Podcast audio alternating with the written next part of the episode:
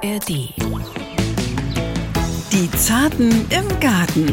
Das Garten-ABC mit Balzer und Schauki. Ein Hauch von Indian Summer, den wir sonst nur von großen Gehölzen in parkähnlichen Situationen kennen, haben wir sozusagen runtergebrochen auf wunderschöne Pflanzen, die die Vielfalt und die Herbstpracht jetzt entfalten.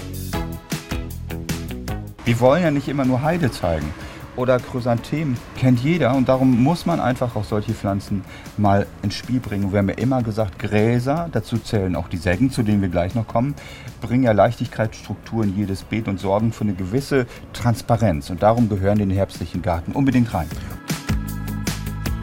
Das ist der sogenannte Zierkohl. Der hält sich bis in den tiefsten Winter und wird seine Blattfarbe nicht großartig ändern. Einfach schick. Es gibt ein gutes Sortiment davon, überall zu kaufen. Und ich finde, Kohl bereichert, ist mal was anderes und bringt dann einfach mit seiner Blattstruktur etwas Leben ins Spiel des sonst so tristen Balkonkastens.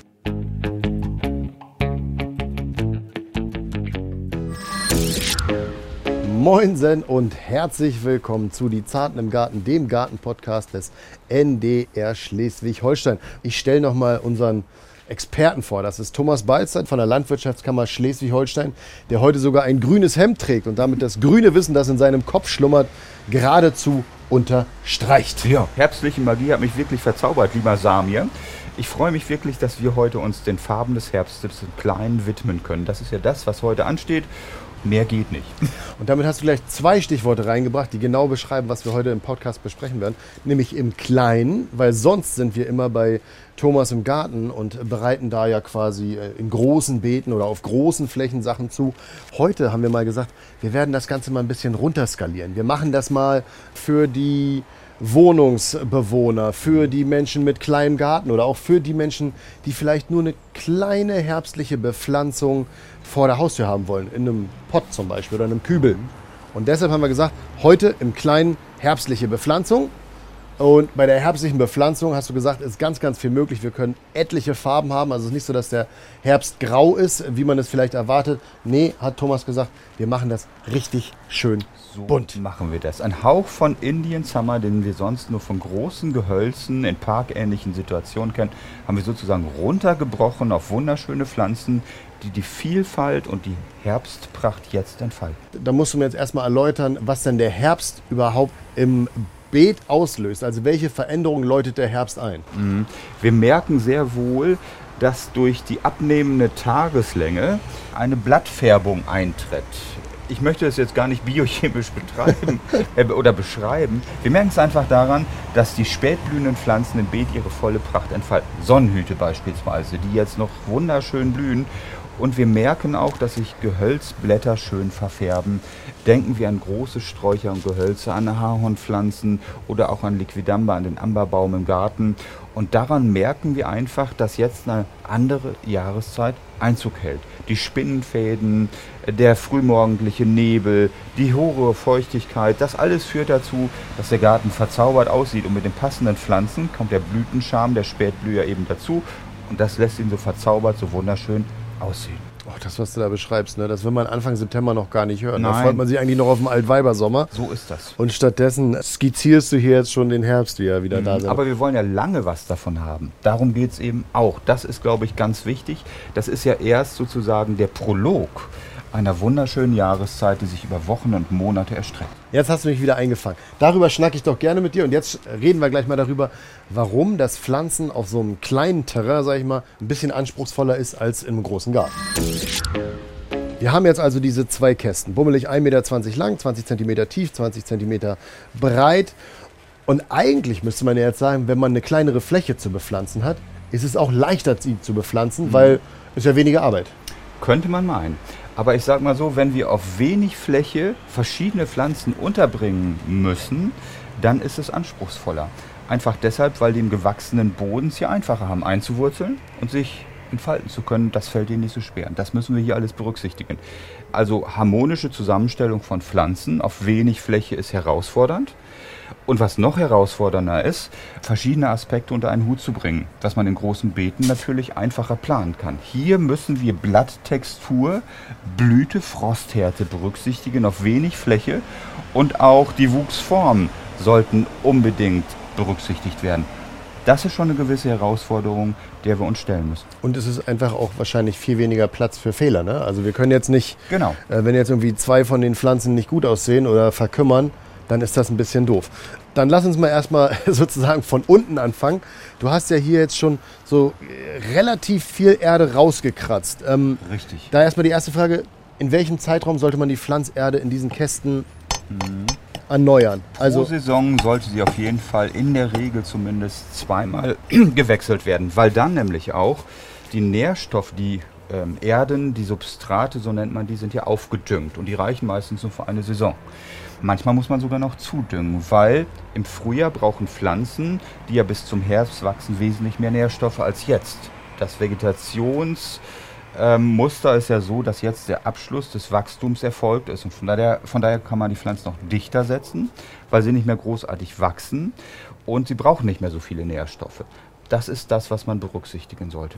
dichter setzen, du sagst es schon. Ähm, also ich hatte früher solche Kästen. Mhm. Äh, ich ich habe die sper- äh, stiefmütterlich behandelt. Mhm. Und meine Freundin hat auf so einen Kasten wahrscheinlich immer so fünf Pflanzen gesetzt. Ist das zu viel Nicht oder wie viel setzt nee, man man rein? kann sagen, bei der Größe wie hier Meterkästen ungefähr ähm, fünf bis zehn Pflanzen. Elf sind auch machbar und der Vorteil ist eben im Herbst, so viele. kann man machen, weil jetzt besteht der Vorteil ja darin, wie eben schon gesagt, dass man dicht an dicht setzen kann. Ah, das ja, weil sie nicht mehr wachsen, ja.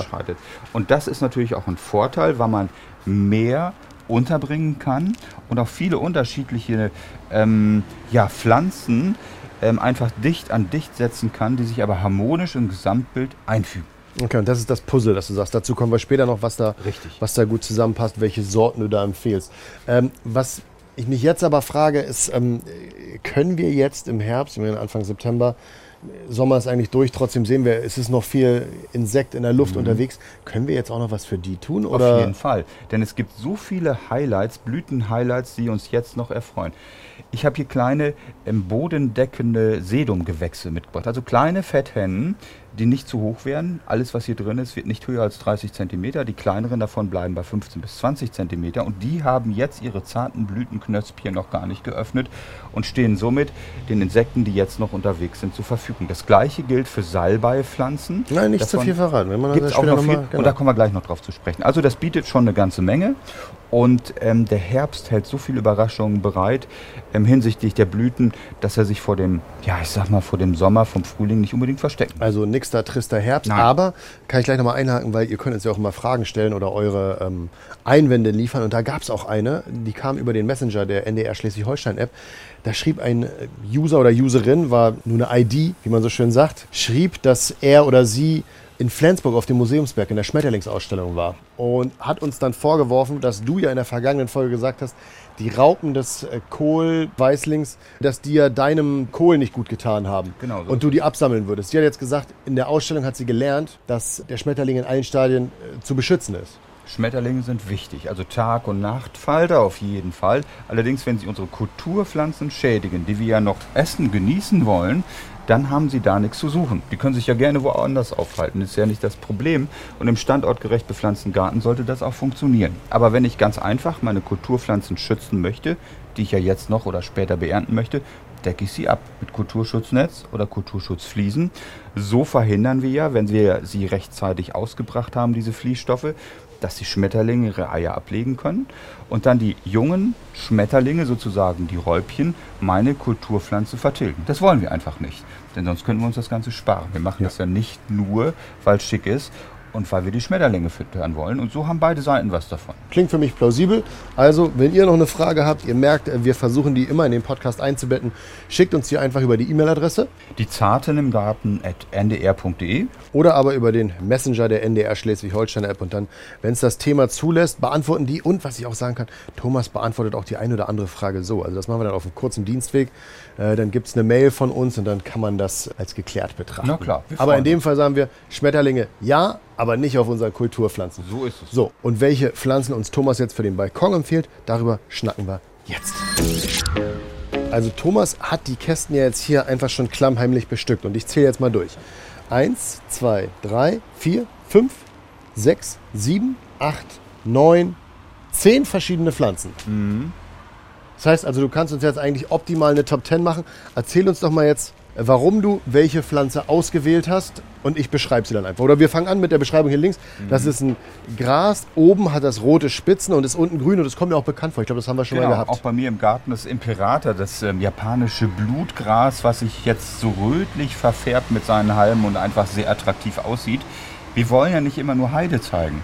Oder Chrysanthemen kennt jeder und darum muss man einfach auch solche Pflanzen mal ins Spiel bringen. Wir haben ja immer gesagt, Gräser, dazu zählen auch die Sägen, zu denen wir gleich noch kommen, bringen ja Leichtigkeitsstruktur in jedes Beet und sorgen für eine gewisse Transparenz. Und darum gehören den herbstlichen Garten unbedingt rein.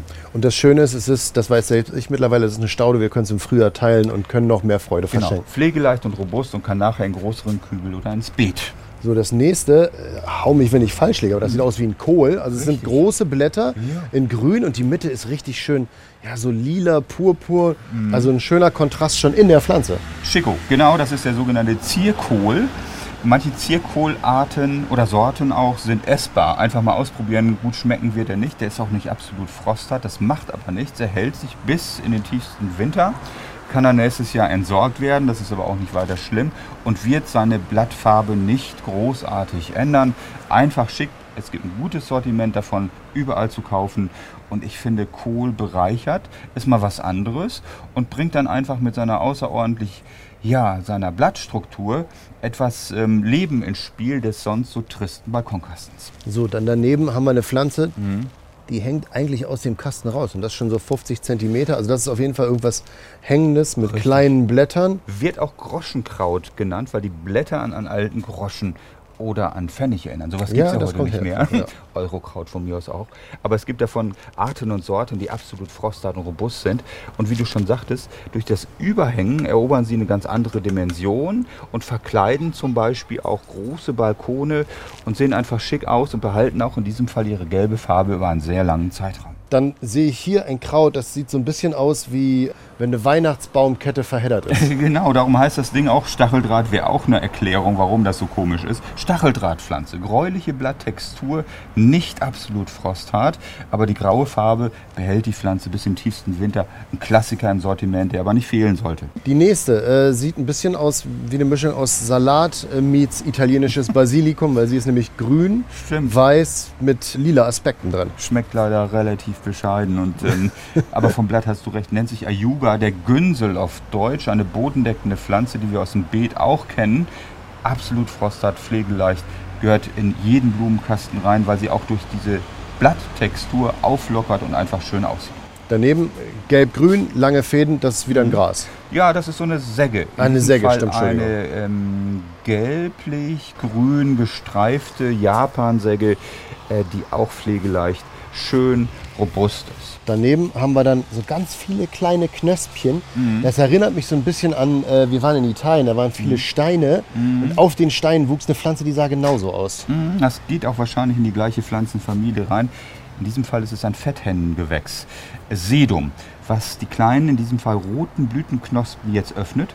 Späte Blüte, gut für Insekten, breitet sich nicht mehr zu stark aus, wird nicht zu hoch, ist absolut frosthart, passt gut in den Kasten. So, und das Krasse ist, diese 1, 2, 3, 4, 5, 6, 7, sieben Pflanzen Mhm. sind alle in einem Kasten. Das heißt, wir haben jetzt noch einen zweiten Kasten und da sind nochmal drei, die du vorher nicht hattest. Das eine ist ein Gras, das sieht man, weil das macht diese Lockerheit, die du mal sagst. Richtig, das ist jetzt so ein Blaustrahlhafer, nichts Spektakuläres, aber er überlebt in der Regel auch niedrige Temperaturen sehr gut und bringt mit der blauen Farbe noch mal ein bisschen was anderes rein in diesen Kasten, sorgt für einen guten Farbkontrast. Und dann hast du daneben ein, ich würde sagen Salbei, aber kein normaler Salbei, Mhm. weil der gelb an den äh, Blatträndern ist. Genau, so eine panaschierte Form nennt man das, also so ein grün-gelblich-weißen, der jetzt auch im frischen Austrieb auch so ein bisschen rötlich ist. Blüht jetzt noch mit ein bisschen Glück relativ lange, lockt auch die Insekten an und gehört auch zu den pflegeleichtesten Pflanzen überhaupt, die man später noch beernten kann. Also die Blüten, wenn man das denn möchte, auch die Blätter, die sind genießbar. Und wenn man es möchte, kann man sie nächstes Jahr mit einem starken Rückschnitt dann auch wieder, wenn der Erfolg ist, in einen großen Kübel reinsetzen. Cool. Und dann die letzte, die in dem neu ist, ja, das sieht, geht im Prinzip auch in, ist eine hängende Pflanze, Mhm. aber so eher mit braunen Geäst und kleineren Blättern. Also Richtig. Mhm. ist kein, das, wenn das andere Pfennigkraut ist, ist das dann Mikropfennigkraut. Könnte man so bezeichnen, nennt sich Mühlenbeckia. Eine Staude, die ihre Blätter in strengen Wintern abschmeißen kann. Die kommen aber immer wieder. Nicht denken, die ist kaputt.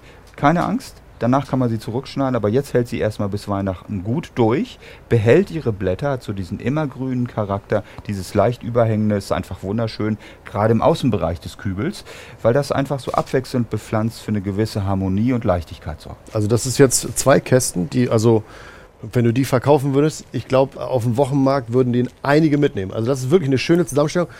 Kostenpunkt von so mhm. zehn verschiedenen Pflanzen auf der Fläche, wo, wo, landen wir da? Ich würde sagen, so um und bei pro Pflanze zwischen 3 Euro und 5 Euro. Ähm, im Idealfall sind wir dann bei 30 bis 40 Euro. Und das ist doch nicht viel, wenn man sich überlegt, dass wir den ganzen Winter was davon haben. Das ist doch eine sinnvolle, tolle Investition. Und wir Gärtner, wir freuen uns ja auch immer, wenn ordentlich gekauft wird. Ja, also ich bin Fan, würde ich sofort so nehmen. Die Auswahl ist zusammen, aber was ich ja schon gesagt habe, die stehen jetzt nur im Topf. Das heißt, wir mhm. müssen sie pflanzen. Äh, auf was achten wir da? Also muss ich jetzt alle nochmal rausnehmen und alle nochmal mit Erde befüllen? Oder? In dem Fall nicht. Wir brauchen nur die Erde um die Pflanze drumherum zu verteilen. Das heißt, wir packen sie sozusagen oben vorsichtig zusammen, nehmen eine Handvoll von der Erde hier, von der frischen. Achso, von der aus frischen. Genau. Gesagt, ja. Und das sollten wir so tun, dass nicht zu viel Erde oben drauf liegt, sondern so, dass wir einen kleinen Gießrand haben, dass die Erde also nicht über den Gießrand hinweg abgespült wird. Also den, den Pflanzkübel nicht ganz voll machen. Genau. Das Wie viel also sagst du, Bummelig? Ein paar Zentimeter unterhalb der Kante aufhören mit der Erde. Nach unten hin kann schön einwurzeln. Da kommt jetzt frische Erde drunter. In dem Bereich des Wurzelballens auch. Ich habe sie vorher schon getaucht, dass sie richtig schön durchgesuppt, nass sind und darum brauchen wir auch gleich nicht mehr so doll anzugießen. Die Erde haben wir ja schon angesprochen, Struktur stabil und gut. Ja. Und um mehr müssen wir uns jetzt erstmal nicht mehr kümmern. Okay, die ähm, Vorgehensweise haben wir auch schon angesprochen. Das hohe in diesem Fall ein bisschen außen, das runterhängende in der Mitte und viele verschiedene Blattfarben nebeneinander. Passt einfach gut. So, müssen wir pflegemäßig noch irgendwas beachten dann? Also meine, nach, nachdem wir es fertig gemacht haben? Wir sollten daran denken, dass wir Verblühtes zwischendurch mal rauszupfen bzw. rausschneiden. Das ist ganz wichtig. Und ansonsten kann da jetzt nicht mehr viel passieren. Okay, ich mache jetzt hier mal die erste Hand Sand rein. Ja. Ähm, den, den, Pflanzballen ganz, äh, ganz rein oder kriegt der ein bisschen Platz? Unten so ein bisschen Erde drunter streuen. Ach, unten auch noch was drunter? Ja, und den Rest dann einfach so wenn man die oben so zusammenfasst, dann kriegt man das eigentlich ganz gut hin. Ja, aber äh, weil Sonst ich weiß ja noch, wir haben noch neulich irgendwas gepflanzt, wo man beim Salat musste man noch darauf achten, dass der Pflanzballen nicht ganz eingebettet wird. Genau. Ist das hier genauso oder darf der ruhig eingebettet werden? Der darf ruhig eingebettet werden. Also guck mal hier bei dem Chinaschilf, ist das so richtig? Oder muss da noch mehr hin? Da kann noch mehr rein. Mhm. Okay. Ähm, wie ist das dann mit Pflege im Winter? Was müssen wir da machen? Mhm. Wir sollten auf jeden Fall darauf achten, vor den strengen Frösten noch mal gut zu wässern. Sonst tritt so eine Frosttrocknis ein. Wenn es durchgefroren ist, kann die Pflanze ja kein Wasser aufnehmen. Äh, wenn das absehbar ist, dass es friert, also vorher noch mal gut wässern. Ansonsten brauchen wir, das hatten wir schon gesagt, auch nicht aufdüngen. Was da drin ist an Nährstoffen, reicht der Pflanze vollkommen aus für die Monate, ähm, wo deshalb, jetzt noch im Kübel drin steht. Deshalb auch die neue Erde, ne? Mhm. hast du mhm. gesagt, genau. Und wenn von unten noch mal irgendwas passieren sollte, bei dem Gras zum Beispiel sind immer trockene Halme drin, dann werden die nicht einfach abgeschnitten, sondern rausgezupft. Das ist das Einfachste. An viel mehr muss man gar nicht denken. Das heißt, wir haben jetzt Düngen besprochen, Schneiden hast du schon gesagt. Mhm. Pflanzerde machen wir gerade. Der Ablauf, das war ja wichtig, die Drainageschicht. Schützen vor Frost war jetzt bei deiner Auswahl nicht, weil die alle größtenteils winterhart waren. Ne? Richtig. Beim Zierkohl, wenn es zu knackig kalt wird, passiert nichts. Er behält dann auf jeden Fall noch sehr lange bis zum nächsten Frühjahr seine Farbe. Dann kann man nacharbeiten, das macht überhaupt nichts. Und wir brauchen jetzt nur noch ein bisschen dran denken, dass die altes, was vielleicht gammelig geworden ist, von unten weggefault ist, dass wir das regelmäßig rausnehmen. Was ich ja schon mal sagen kann, das ist ja jetzt deine Auswahl, die du hier quasi empfohlen hast. Ich habe auch mal nachgeschaut bei uns im Ratgeber. Gibt es auch noch mal eine ganz tolle Kollektion. Also mhm. ihr könnt auch auf den NDR Ratgeber surfen. Link packe ich euch nachher in die Show Notes, liebe Zartis. Da könnt ihr reinschauen. Ähm, da gibt es einen Artikel, der nennt sich Kübel- und Balkonpflanzen herbstlich bepflanzen. Mhm. Ähm, da gibt es auch nochmal eine tolle Auswahl. Ich habe gesehen, da waren auch noch ein paar Pflanzen dabei, die du hier in deiner Auswahl nicht hast. Mhm. Also man kann sich ja ruhig auch von mehreren Seiten inspirieren lassen. Auf jeden Fall. Äh, das schadet ja nie. Genau also so ist es. Besser auf zwei Seiten geguckt oder nochmal additiv die, Seite angeschaut, als hinterher zu sagen, ach Mensch, hätte ich mal. Ne? Genau, Aber so da sind dann auf jeden Fall die Sachen, auf die man noch achten muss, wenn hier eine Sache zu schnell war. Aber ihr wisst ja auch im Podcast, ihr könnt immer hin und her springen. Wir haben ja Sprungmarken drin. Das ist eigentlich ganz super. Ach, Mensch, ja, den Sack können wir noch besser platzieren beim nächsten Mal. Das ist so. Aber wir sollten auch echt mal dran denken, mal was anderes auszuprobieren. Nicht immer die Standardsortimente, die zwar auch schick sind, aber es gibt Ja, so ich glaube, sonst. tolle Sachen. Man, man, man läuft ja durch die Stadt und man sieht, also eine Heide ist natürlich super, super pflegeleicht, Mhm. aber ist dann natürlich auch das Gleiche, was fünf andere Balkone haben. Also Eben. von daher ist so eine andere Auswahl, wie du sie jetzt mal hier gezaubert hast, wirklich auch schick. Eins habe ich noch vergessen, Samir. Es sagt auch immer Warte mal, noch du mal musst, du musst übrigens sagen, wenn du das so ankündigst. Stimmt. Ach ja, und übrigens müssen wir daran denken oder sollten wir, die Erde sackt natürlich nach dem Pflanzen auch nochmal nach. Darum lasse ich immer ein bisschen Ergänzungserde stehen. Nach dem ersten Gießvorgang setzt sich das ja alles und dann müssen wir nochmal ein bisschen nachpolstern sozusagen und legen nochmal Erde nach. Wir haben auch vergessen, noch Blumenzwiebeln mit einzubringen. Ach ja, stimmt. Die Lasagne-Technik, hattest du mir vorher noch erzählt. Mhm. Und Erklär noch mal kurz, wie geht die? in diesem Fall kleine Krokusse mitgebracht, die wir so 5 cm tief nochmal einpflanzen. Im Abstand so von etwa 10 cm. Also die Pflanztiefe kann irgendwo zwischen 5 und 10 cm liegen. Das ist dann die schöne Überraschung, die man dann im Frühling hat. Und, das finde ich auch immer gut, du hast die Lasagne-Technik angesprochen, wir kennen große Zwiebeln und Knollen von Krokussen beispielsweise, mh, von Narzissen. Je größer, je tiefer kommen die nach unten reinpacken und oben kommt dann in dieser Abschlussschicht sozusagen, da kommen die Krokusse zur Geltung, die dann ja schon relativ frühzeitig im nächsten Frühjahr ihre Blütenpracht zeigen werden. Weißt du was, Thomas? Ich glaube, das sieht jetzt top aus. Ja, Jetzt hauen wir noch die Krokusse rein und dann ist gut. genau. Ich glaube, damit können wir jetzt hier erstmal Schluss machen. So ist es. Und dann äh, sei euch gesagt, wenn ihr noch Fragen habt, schickt ihr uns die über den Messenger der NDR Schleswig-Holstein-App oder über unsere E-Mail-Adresse. Thomas kann sie nochmal erwähnen. Mhm, Die Zarten im Garten at ndr.de.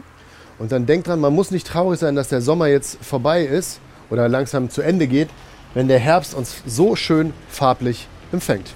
Absolut. In dem Sinne, denkt dran, ihr macht keine Gartenarbeit, Ihr Gärtnert. Gärtnert. Die Zarten im Garten. Das Garten-ABC mit Balzer und Schauki. Ein Podcast von NDR Schleswig-Holstein.